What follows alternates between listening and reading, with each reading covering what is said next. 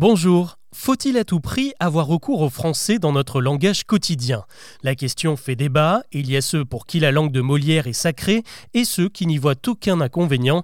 D'ailleurs, nous le faisons un peu tous hein, quand nous achetons un smartphone ou que nous envoyons un SMS qui veut bien dire Short Message System.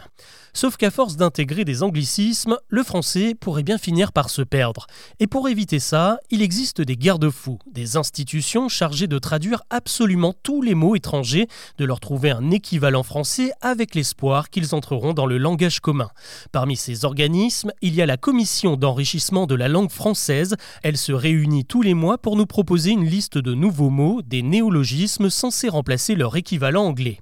Et on peut dire que cette commission est parfois totalement à côté de la plaque, car absolument personne ne reprend certaines de ses propositions, un échec total. L'un des meilleurs exemples, c'est le terme platiniste proposé depuis 2011 pour remplacer celui de DJ.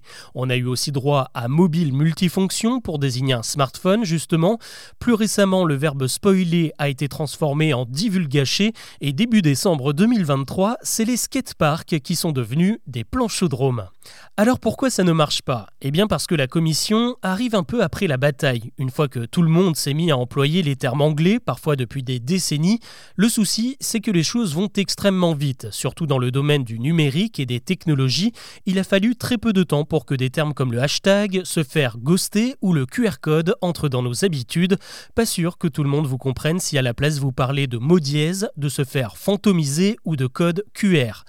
Mais on ne va pas blâmer la Commission, car son rôle, c'est avant tout de faire respecter un décret de 1996 qui interdit l'utilisation de l'anglais dans les administrations et les textes officiels. C'est pour ça que Planchodrome vient d'arriver, car les JO de Paris approchent et il y aura des épreuves de planche à roulettes qui feront l'objet de documents administratifs. Rien ne nous oblige, nous, les Français lambda, à adopter ces termes.